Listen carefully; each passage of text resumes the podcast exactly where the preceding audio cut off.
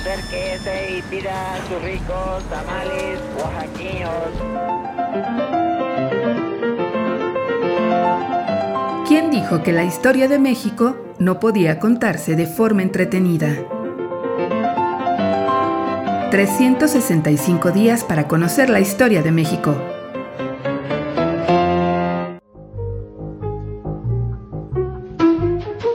Sábado.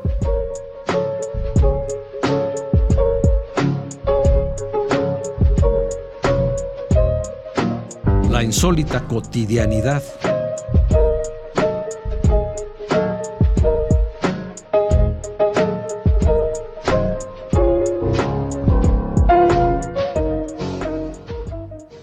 Muy educados.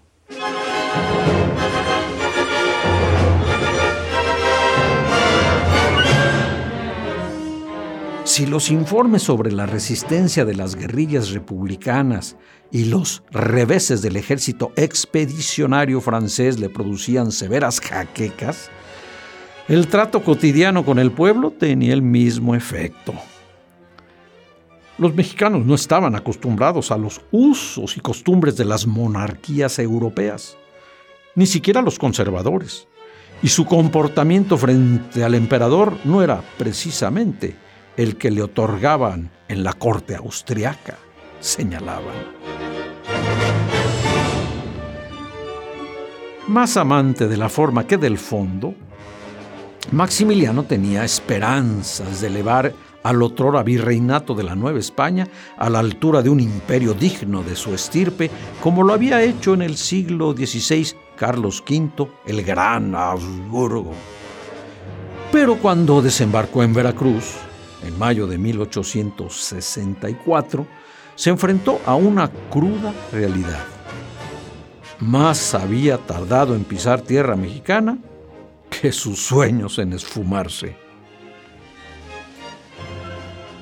Para comer, escribió el conde Klavenhüller, miembro del cuerpo austriaco de voluntarios, a menudo se sienta al lado del emperador el ministro Ramírez.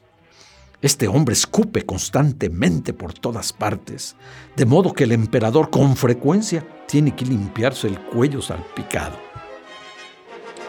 Si con los miembros de su gobierno padecía la falta de buenas maneras, nada podía esperar cuando visitaba los pueblos indígenas y compartía los alimentos con los principales de cada población. A pesar de su reconocida inclinación por el bienestar de los indios, el emperador no dejaba de sorprenderse viéndolos comer. Metiendo los diez dedos en los recipientes y el plato y dejando caer los huesos al piso. Y sin embargo, la lealtad estaba por encima de la educación. Los austriacos confiaban más en los generales indios, como Tomás Mejía.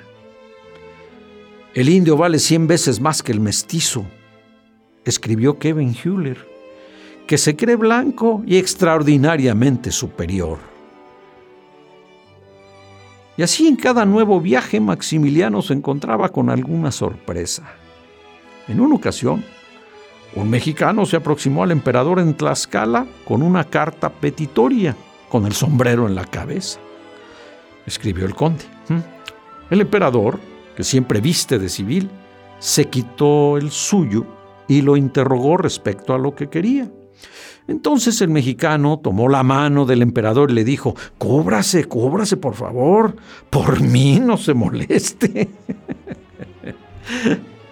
Maximiliano se percató muy tarde que la creación de una corte mexicana era imposible. Y así, frente al pelotón de fusilamiento, en junio de 1867, la República le faltó al respeto por última vez. La insólita cotidianidad. 365 días para conocer la historia de México.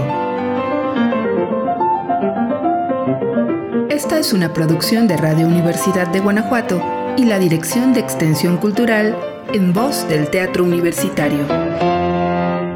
Serie basada en el texto de Alejandro Rosas, 365 días para conocer la historia de México.